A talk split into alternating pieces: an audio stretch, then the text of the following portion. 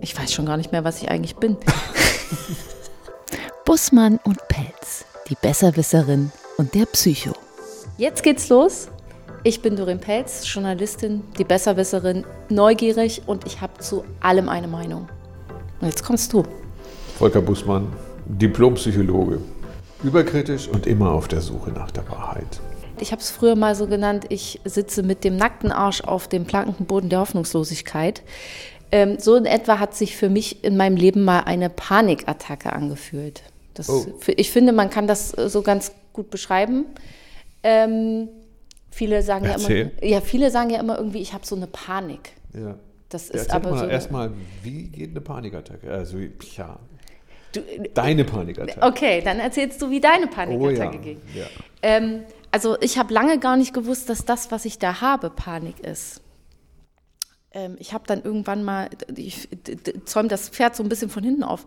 Ich habe dann irgendwann das Buch von Sarah Kuttner Menge Exemplar gelesen und habe dann verstanden, dass das, was ich da hatte, tatsächlich Panikattacken waren. Sarah Kuttner hatte auch Panikattacken? Ich habe das Buch nicht gelesen. Äh, ich weiß nicht, ob sie die hatte. Es, äh, sie beschreibt aber einen Menschen, der hier Panikattacken okay. hatte. Mhm. Genau.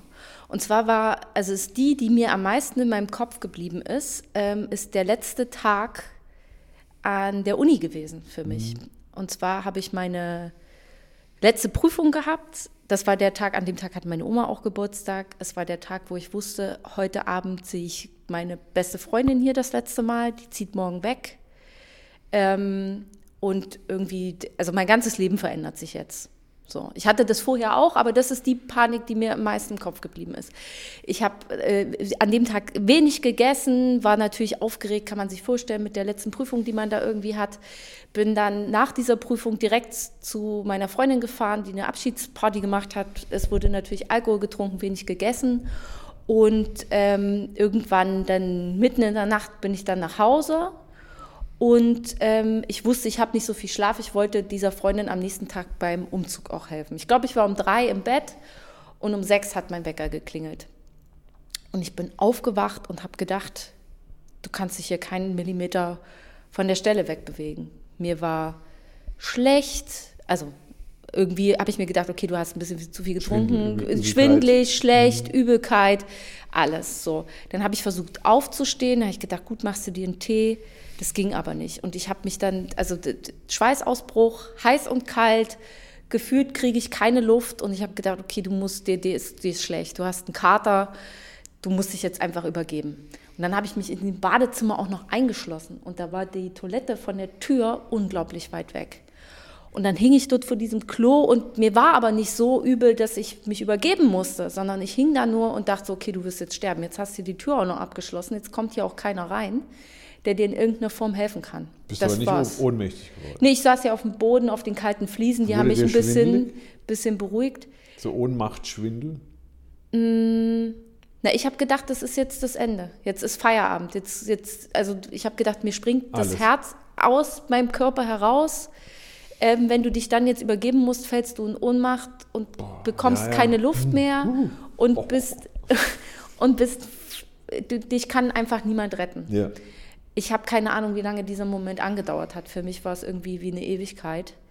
Dann ähm, habe ich mich zurück in mein Bett geschleppt und habe dieser Freundin unter Tränen und dann, dann ging eigentlich der für mich noch viel schlimmere Film los. Ich sehe diese Freundin jetzt nicht wieder. Ich habe eine ich bin in Tränen ausgebrochen. Ich habe einen Nervenzusammenbruch bekommen. Ähm, äh, ich konnte sie nicht mal anrufen, so, so, so aufgeregt und furchtbar ging es mir. Und habe ihr einfach nur eine Nachricht geschrieben, eine SMS damals noch, WhatsApp und sowas gab es nicht.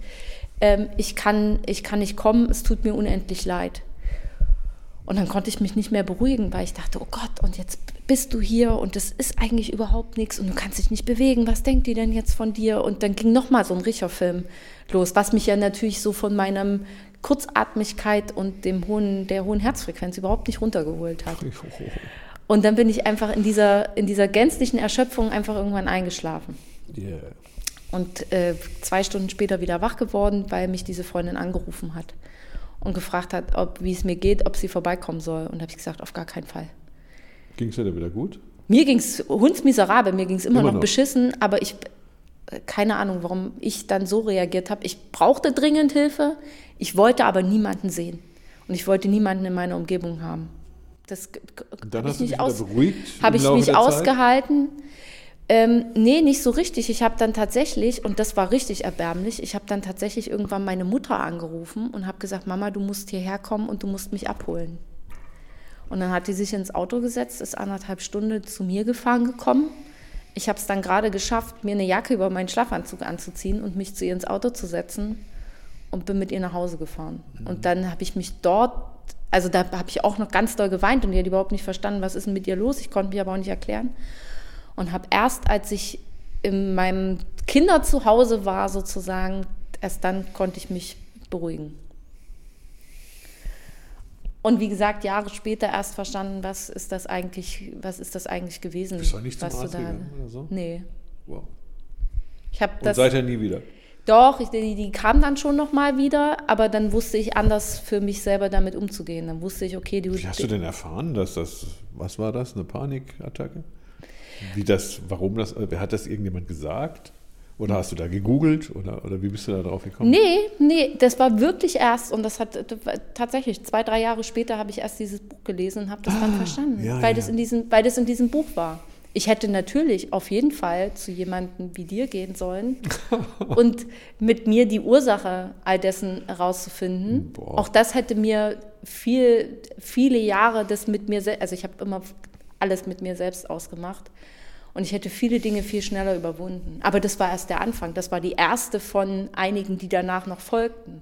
Nur ich konnte dann anders damit umgehen. Ich habe mich dann anders beruhigt. Ich habe tatsächlich noch so eine Schwindel, so eine Schwindelattacken-Geschichte gehabt. Da saß ich damals tatsächlich in Australien auf einem Campingplatz, Mutterseelen allein. Und auch da konnte ich nicht zu jemandem hingehen. Mit meinem Partner damals war ich da und konnte nicht zu ihm hingehen und ihm sagen, du musst mir helfen. Beziehungsweise ich habe das dann versucht und der hat mich nicht verstanden. Der hat gesagt, dein Geist spielt dir einen Streich. Das, das ist ja nichts, du hast ja nichts Körperliches. Ja. Was mir nicht geholfen hat. Und auch das war so ein Prozess. Du hast ja eigentlich einen Partner. Da ist jemand eigentlich an deiner Seite, der dir helfen sollte, aber der gibt dir keinerlei Hilfe. Es hilft dir und deinem Zustand, deiner Psyche überhaupt nicht, dass diese Person anwesend ist, im schlimmsten Fall sogar noch umgedreht, mhm. dass die Dinge durch ihn gestartet sind. Also ich will ihm da keine Schuld in die Schuhe schieben, das ist es gar nicht, sondern es hat, war für mich und meine psychische Gesundheit nicht so gut, mhm. in mancher Situation mit ihm äh, da so gemeinsam zu sein. Und dann habe ich mich da irgendwie so durchge, durchgewurschtelt würde ich jetzt mal so Hast sagen. Hast du mit Leuten irgendwann, mit Freunden oder so drüber geredet? Mhm. Weil ich frage mich gerade, das sind ja die Fälle, die in keine Statistik eingehen, die aber trotzdem passieren, weil du gehst ja dann nicht zum Arzt. Mhm. Ne? Und jetzt stelle ich mir gerade die Frage, ich habe nicht in der Dramatik, aber auch solche ähm, Angst, Angst, Angst äh, Gefühle mhm. gehabt kann das sehr gut nachvollziehen, was du da erlebst. Ich bin aber auch nicht zum Arzt gegangen, weil ich wusste ja, das sind Angstgefühle. Ne? Und die gehen wieder vorbei. Also ich, ich konnte das in dem Moment. Du bist ja vom Fach. Ja, das Warst hat, du damals ja, wahrscheinlich ich habe halt Therapieerfahrung ja. und ich habe zumindest mal davon gehört. Also es war eine Art Prävention hm. tatsächlich, war aber auch erstaunt, ne, was das mit mir macht und ähm, in welcher Intensität ich nachts wach liege und, und ähm, Existenzangst habe. Ne? Ja. richtig kräftig. Ne, ich wusste aber, ach, das sind jetzt äh, ich immer General, Generalängste, so eine mhm. generalisierte Angst. Ne? Die hat jetzt keinen besonderen Auslöser, sondern die kommt. Das ist, ja. ist der Charakter der Panik. Ne? Die kommt ohne Grund. Also es ist nicht so, dass irgendwie der, der also irgendein ein Haus oder irgendein ja, Objekt ja. das auslöst. Ja, es gibt nicht so einen richtigen, ja, es gibt nicht so ein, also wahrscheinlich gibt es einen Trigger der dafür verantwortlich also, ist. Also es ist ja von der Definition her, ist die Panikattacke, ist der Trigger nicht nachvollziehbar. Mhm. Bei dem Trigger könntest du nämlich aus dem Weg gehen. Das kannst du bei der Panikattacke nicht. Nee. Die kommt. Die, die kommt. Das ist bei Leuten, die Angst haben vor einer Panikattacke, das ist richtig der Hammer. Ne? Die gehen nicht mehr aus dem Haus, habe ich mal gesehen in der Dokumentation. Ne? Die bleiben dann echt zu Hause, ne? mhm. weil sie Angst haben, dass wenn eine kommt, ne, dass sie dann völlig verloren sind. Ja, ne? ich bin umgedreht. Ich habe Panikattacken in Straßenbahn bekommen. Ach. Bin zurück nach Hause gefahren oh, und habe mich, und hab mich, zu, Hause, und hab mich zu Hause wieder eingeschlossen. Was Wie oft ab, hast du die denn? Was, ist vorbei. Nein, nee? ist, ist vorbei. War das in der Pubertät oder anstrengend? Nee, ähm, also ich würde jetzt behaupten, los ging es vielleicht so als ich so 17, 18 war. Ah, okay. Ähm, und zu Ende war es, als ich 30 war. Aha. Und, das, und in den Jahren war Kann das. man das als Entwicklungsstörung bezeichnen? Ne? Also nee, also es ist, ist schon, ist schon eine in meinem. Störung in der Entwicklung. Nee, ich glaube, es ist ja 17 in meinem Leben 30 schon, schon Dramatisches passiert. Und ich glaube schon, dass das der Auslöser für diese Dinge waren. Also, dass ich, also meine Grundangst, die dahinter steckt, ist ja, dass mir, ähm, also das klingt total bescheuert, ne? Aber dass mir schlecht und übel wird, ich mich übergeben muss, dabei keine Luft bekomme und mir niemand hilft. Das ist der Minifilm, der in meinem Kopf Ah, okay. losgeht. So, das fing mit 17 eben damit an, dass ich damals dann ähm, mich nicht mehr ordentlich ernährt habe. Mhm. Also vor vielen Lebensmitteln einfach Angst hatte, dass ich dachte, okay, das löst bei mir eine Übelkeit aus, die, wird, die kann ich nicht essen. Ja. Ähm, was damals meine Ärztin erkannt hat. Sie war diejenige, die es erkannt hat. Die hat mich zu einem äh, Internisten geschickt, der das untersucht hat. Und der war derjenige, der damals schon gesagt hat, da, das, da, also es ist nichts Körperliches, was wir hier, was hier anwesend ist. Ähm, sie, wir, wir würden empfehlen, dass Sie sich mit einem Psychologen unterhalten. So. Aha. Und als 17-Jährige noch mitten in der Pubertät denkst du dir, ich bin doch nicht bekloppt, ich gehe da nicht zum Psychologen. So. Ja.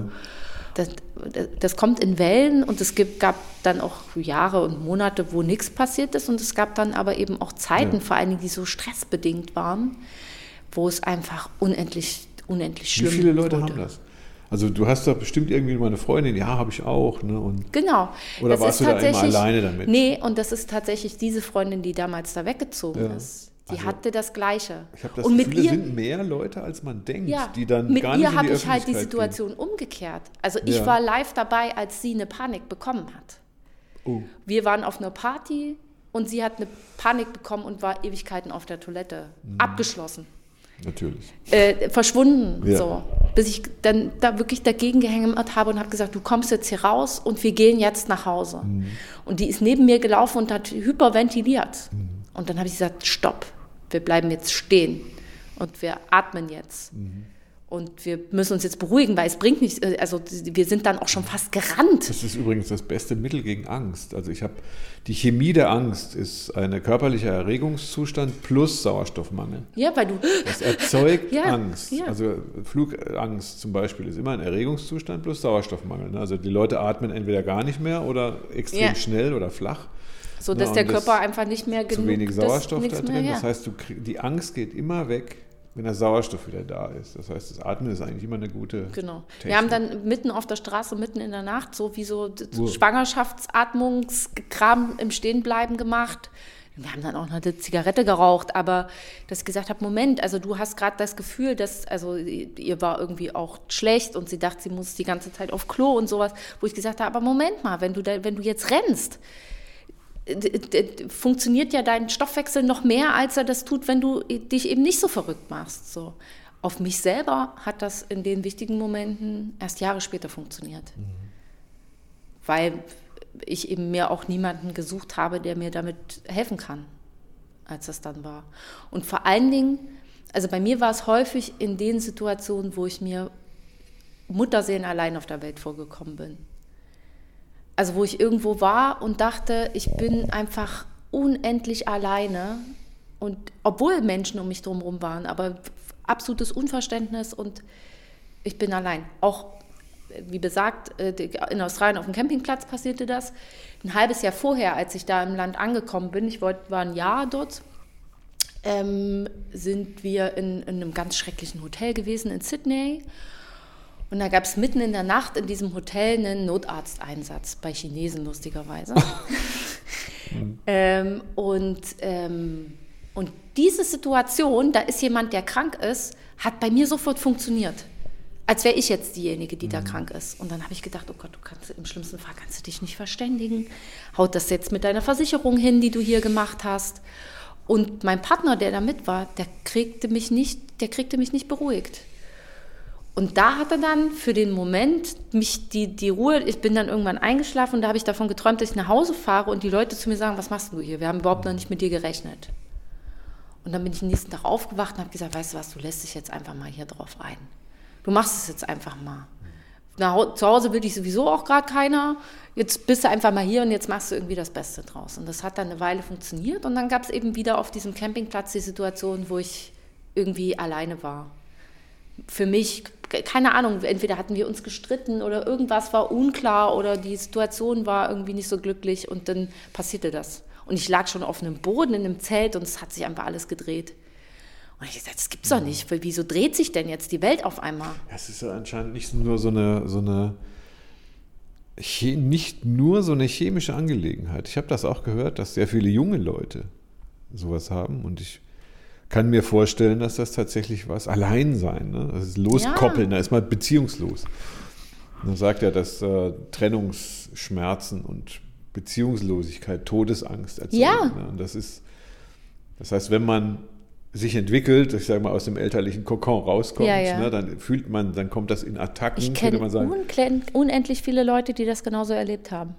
Die plötzlich sich alleine fühlen. Ne? Ja, also ich weiß gar nicht mehr, ich glaube, ich habe dazu mal irgendwann auch eine Statistik gelesen, dass un, also wirklich viele zwischen 20 und 35 mittlerweile diese, diese mindestens einmal in ihrem Leben eine Panikattacke hatten. Ja. Weil die dieses Gefühl des entweder plötzlichen Sterbens, also irgendwie dieser, dieser Trennung mhm. und irgendwas, der Tod taucht das, erste Mal im Leben. Geht, ne? Das ist nicht mit 20 zu Ende, wo man denkt, oh, ich bin erwachsen. Ne? Ja, aber ich glaube aber bis dahin ist es noch so bei vielen einfach dieser Leichtsinn und die, die, die, die ne? du hast keine Angst vor nichts, du kannst ja die Pubertät auch mhm. nur so irgendwie halbwegs ertragen, hast du erzählt. Ähm, und ich glaube, bis dahin denkst du dir, dir kann nichts passieren. Und dann gibt es irgendein Ereignis in deinem Leben, was dir einmal zeigt, du bist nicht unsterblich. Mhm. Und ich glaube, das macht dann ganz viel. Unend wirklich, ich sage jetzt mal von fünf Freunden, die ich habe, vier davon wissen, was Panik und Angstattacke bedeutet. Mhm. Und ich glaube, nur zwei sind damit zu jemandem gegangen und haben sich helfen lassen. Die anderen sind einfach von jedem Arzt zum nächsten Arzt gerannt. Man sagt uns ja schnell. Auf der Suche nach körperlichen Symptomen. Genau, man sagt uns schnell irgendwie so hyper, man ist so ein Hypochonder nach. Ja. Aber das ist tatsächlich, glaube ich, wirklich was, was, was viele junge Leute, weiß gar nicht, ob das eben viel auch mit Existenz und mit Druck ist, dem wir irgendwie so ausgesetzt sind. Aber wenn du dann einfach nicht mehr, wenn du das Gefühl hast, mein Körper macht gerade an irgendeiner Stelle nicht mit. Also wirklich, Freunde haben sich ihr Gehirn durchleuchten lassen, ob da nicht ein Tumor drin ist ja. oder eben auch eine Röntgenaufnahme der Lunge gemacht oder ja. MRT vom Rückenmark, ja. ob da nicht irgendwas ist, wo ich mir denke, also auf die Idee wäre ich nie gekommen. Ich hatte immer viel zu viel Angst vorm Arzt. Gedacht, wenn ich zum Arzt gehe, dann sagt er mir nur, dass da ich irgendeine eine unsterbliche Krankheit ist. Erzähl mal. Ich kann mir vorstellen, dass in Zeiten, also von vor 150 Jahren und mhm. so, da mhm. gab es ja immer Krieg und die Leute waren immer sehr damit beschäftigt, also das Morgen überhaupt erleben zu können. Ne? Also entweder stand der Feind vor der Tür ne, oder es gab nichts zu essen oder es war kalt. Ne? Es war also viel Not und wir leben uns ja, wir leben ja jetzt in einer, in einer Zeit, wo es eben keinen Krieg mehr gibt. So, und jetzt kommen dann diese psychologischen Nöte hoch. Ne? Und ich glaube nicht nur, dass es bei den jungen Menschen ist, die da in dem Moment Angst spüren, sondern auch bei den Älteren. Jeder anders, jeder auf seine Art. Ne? Bei den Älteren ist es halt so, dass die diese Angst dann körperlich spüren. Also ich habe verengte Gefäße, ich habe Angst vorm Sterben oder man kriegt plötzlich mit, dass es, das Leben so endlich ist, weil die Eltern sterben. Mhm. Ne? Oder die Großeltern, da geht das los. Ne? Und ich glaube, dass diese Sensibilität, eine, also neue, eine neue Qualität in unserer Gesellschaft ist, die deswegen kommt, weil wir keinen Krieg mehr haben. Mhm. Wer unsere, wenn ich Todesangst habe, ne, wenn da vor mir einer erschossen wird oder wenn mhm. irgendwie ein Fliegerangriff ist, ist, oder dergleichen, ja. dann habe ich keine Zeit, sensibel zu sein. ja, ne? dann, dann, muss ich gucken, dass ich in mein, in mein Loch komme ja. oder in meinen Bunker und, und schaue, dass mir niemand an die Wäsche will. Ne? Das heißt also, da ist die Angst viel weiter außen. Und das war seit Menschengedenken kam die Angst immer von außen. Wir sind die erste Generation, die, die nicht an einem Krieg sterben wird. Ja, so, wir werden keinen Krieg erleben, hm. da bin ich mir ganz sicher. Also, oh, hoffentlich. Aber du und ja, ich, wir werden sterben und ohne Krieg, mhm. ohne Kriegserfahrung. Ja, das gab es noch nie, mhm. habe ich gelesen. Also, dass, dass das noch nie gab. Und ich glaube, dass so. diese Sensibilität, die kommt erst. Das wäre eine ganz neue Qualität. Und da ist man eben nicht krank, sondern es ist eine realistische Bewältigung. Jetzt muss man dann eher so mit der psychologischen Form mhm. der Angst umgehen lernen. Na, und dann heißt das, ich werde sensibel, ich gehe zum Doktor und suche irgendwas. Bin ich Hypochonder oder so? Ja, ja. Es ist leichter, einen Schmerz im Knie zu spüren, als, Als- einen in der Seele. Ja, und das ist, glaube ich, auch das große Problem. Also wa- was wir so ein bisschen lernen müssen, ne? das ist ja die, die Seele kann krank sein, die Psyche kann krank sein.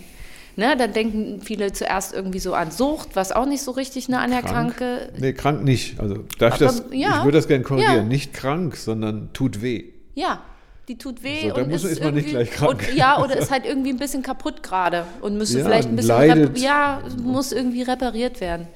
Und ich glaube, also das ist ja auch das, was man vielen Menschen, die Depressionen haben, so nachsagt, dass man das irgendwie nicht so als richtige äh, Erkrankung oder als irgendein Leid irgendwie empfindet, sondern da ist einfach nur jemand immer traurig. Jetzt habe ich sogar ein Buch.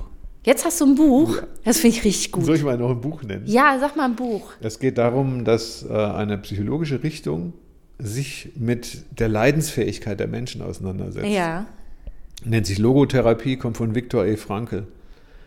Und es geht darum, dass der Mensch eine Aufgabe hat Ja. und, und ein Ziel hat oder ein Ziel sucht, um sein Leben Mhm. zu bewältigen.